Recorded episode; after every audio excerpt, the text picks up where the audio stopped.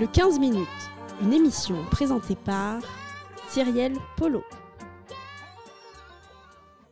Bienvenue dans le 15 minutes, l'émission podcast francophone du Cambodge. Nous avons aujourd'hui le plaisir de recevoir son Altesse royale Princesse Sissovat, membre de la famille de la princesse Norodom Bopadevi.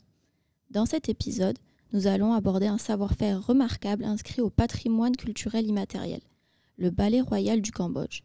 Nous avons la chance d'accueillir régulièrement les danseuses de l'école de la princesse Bopadevi sur la scène de l'Institut français du Cambodge. Bonjour Votre Altesse royale. Bonjour.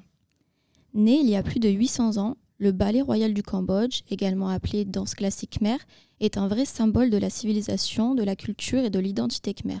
La princesse Norodom Bopadevi, fille aînée du roi Sihanouk, fut la danseuse étoile du ballet royal à partir des années 60. Vous avez passé plus de dix ans à ses côtés pour l'aider à organiser, créer et promouvoir le ballet royal. Aujourd'hui, vous avez repris son héritage artistique et vous êtes directeur de l'école de danse de la princesse Bopadevi. Vous avez également été à l'origine du film La beauté du geste, film documentaire de Xavier de Lausanne.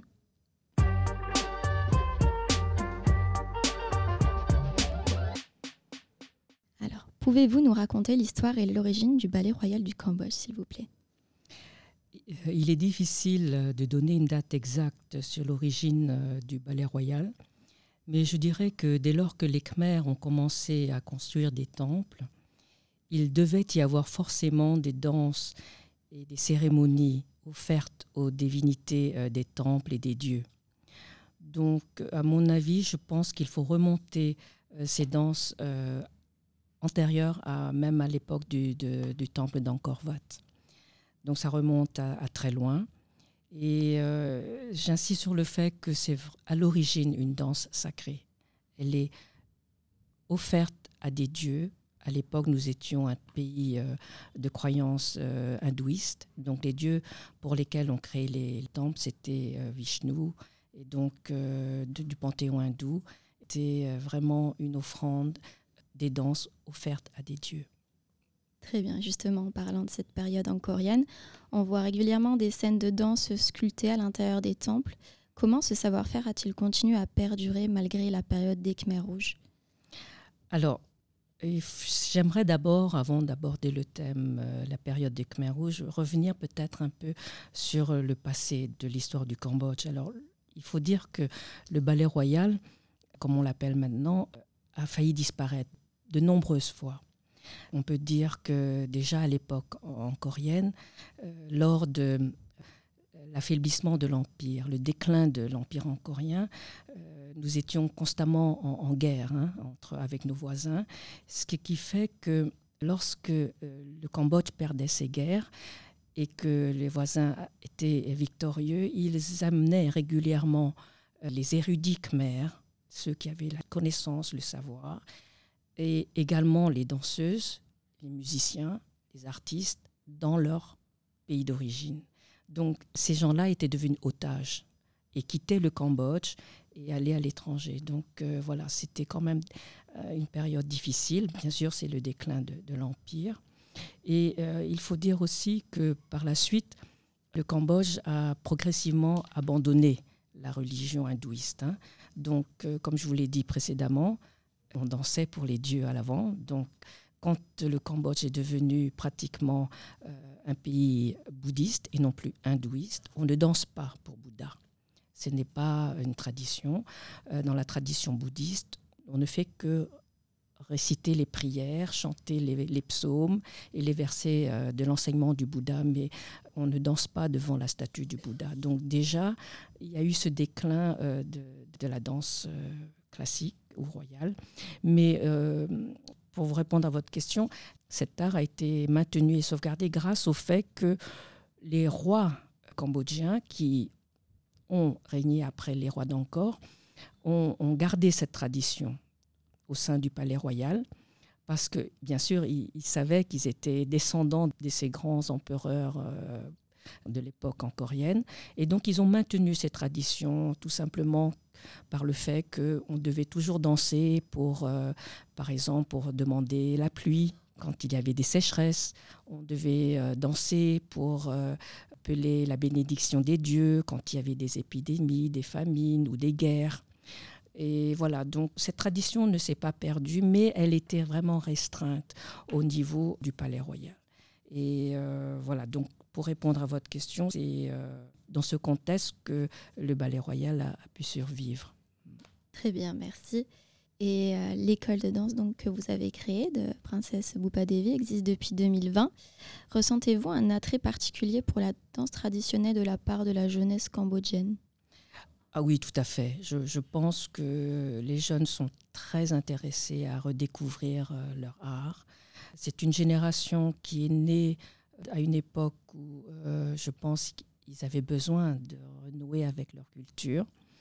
Quand j'étais arrivée au Cambodge, j'avais remarqué que la plupart des Cambodgiens euh, s'accrochaient à retrouver une identité. Et c'est quelque chose d'étrange à cette époque, le, pays était euh, en, reconstruction, donc euh, c'était un peu difficile, mais j'ai vu que les Cambodgiens reprenaient par exemple des, manières, des critères qui étaient ceux plutôt de nos, voisins, je dirais, qui n'étaient pas forcément dans l'identité khmer. Et là, je pense que maintenant, ils ont pris conscience parce qu'ils ont plus accès à, la culture cambodgienne. Et là, ils comprennent qu'ils ont leur propre culture. Donc, je pense que les jeunes ont besoin de se réapproprier leur propre euh, identité. Et je le vois spécialement par le fait que, par exemple, sur la page Facebook de mon école, de l'école Princesse Bopadevi, il y a beaucoup de jeunes qui, qui suivent nos activités.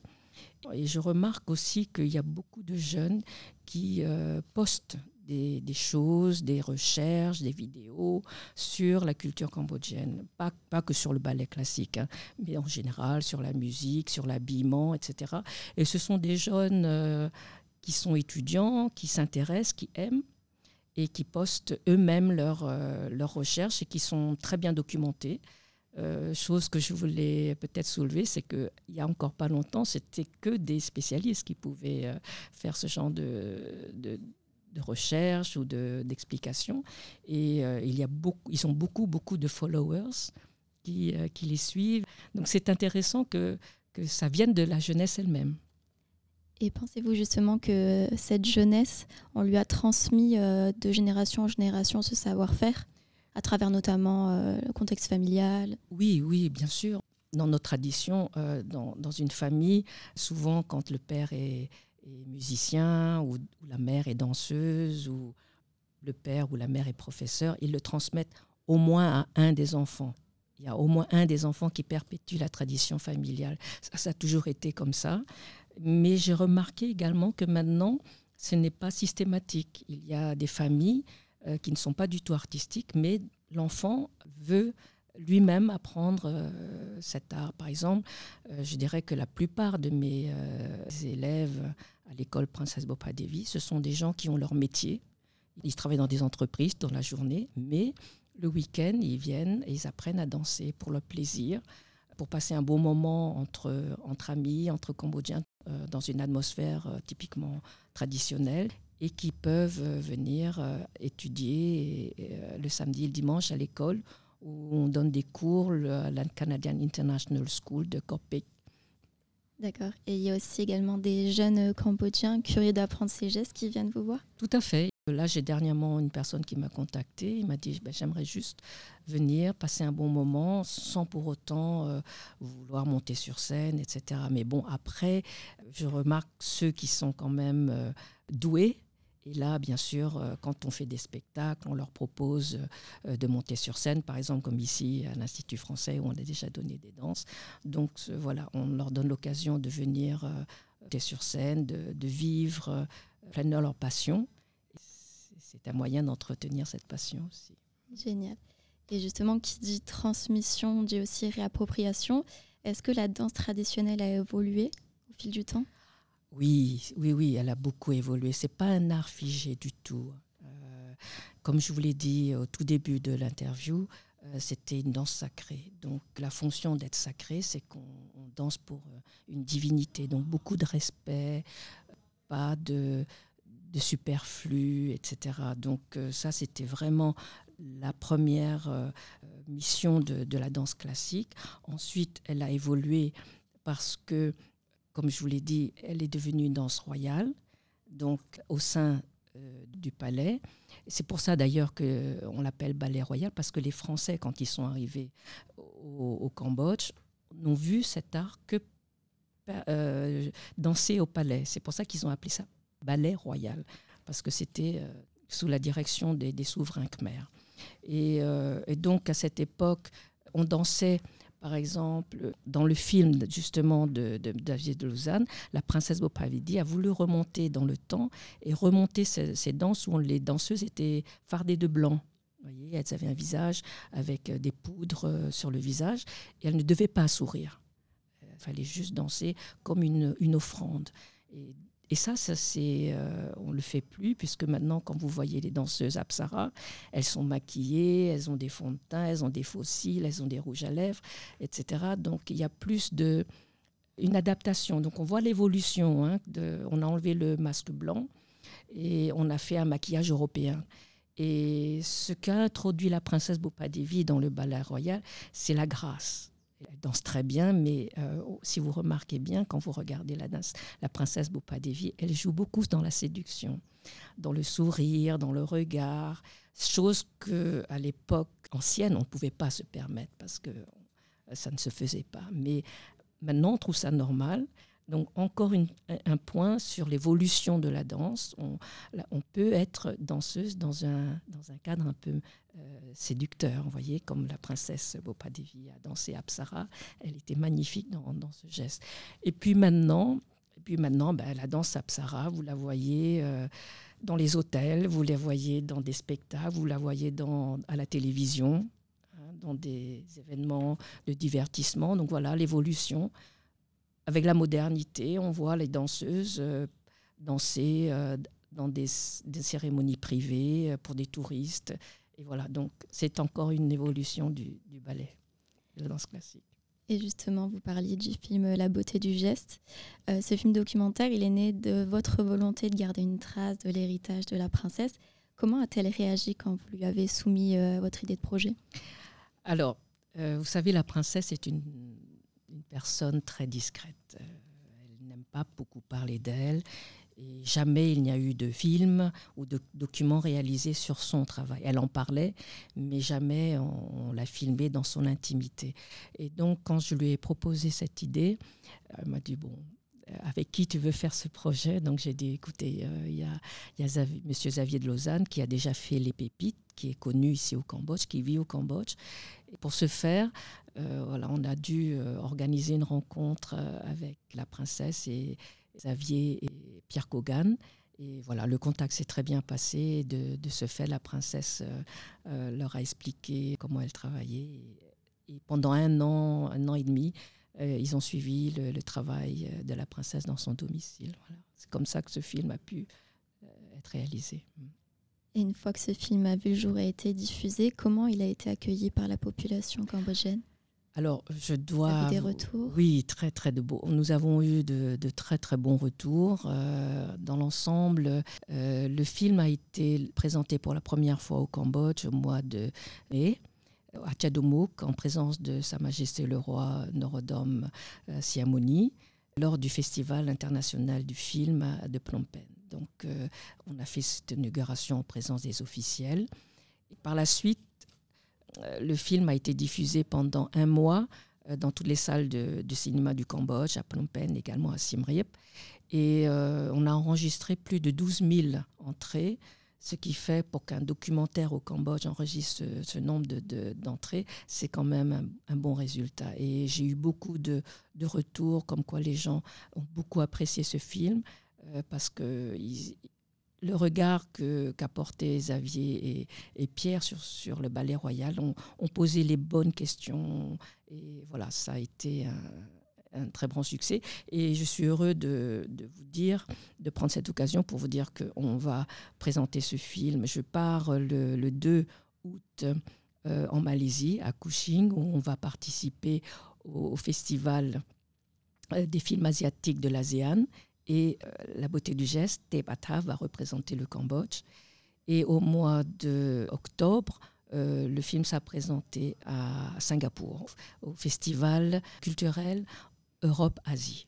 donc euh, voilà, et, Xavier et Pierre travaillent ardument pour que ce film puisse être promu à l'étranger, parce qu'il faut le rappeler, c'est quand même un art qui n'appartient pas seulement aux Cambodgiens, c'est un art qui appartient à la communauté internationale, puisqu'il est inscrit, vous l'avez rappelé, au patrimoine euh, oral et intangible de l'UNESCO.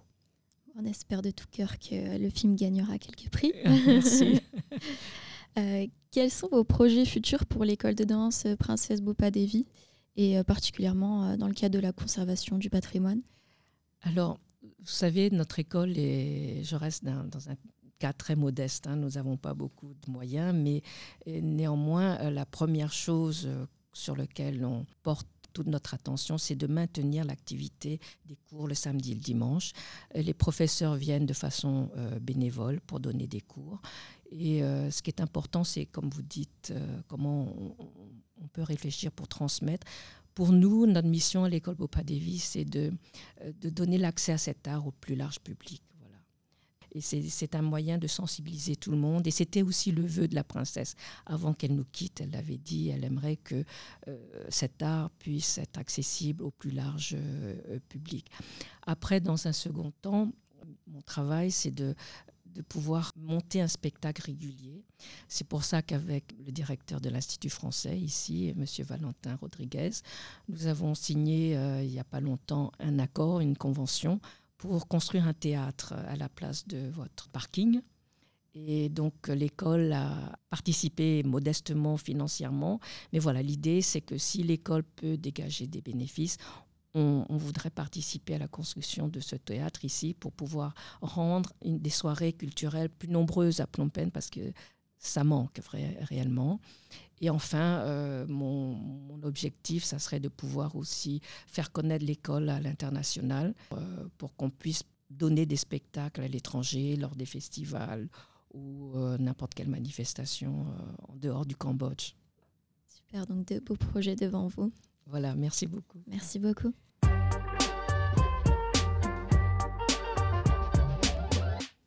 C'est déjà la fin de cet épisode du 15 minutes, le podcast de l'Institut français du Cambodge.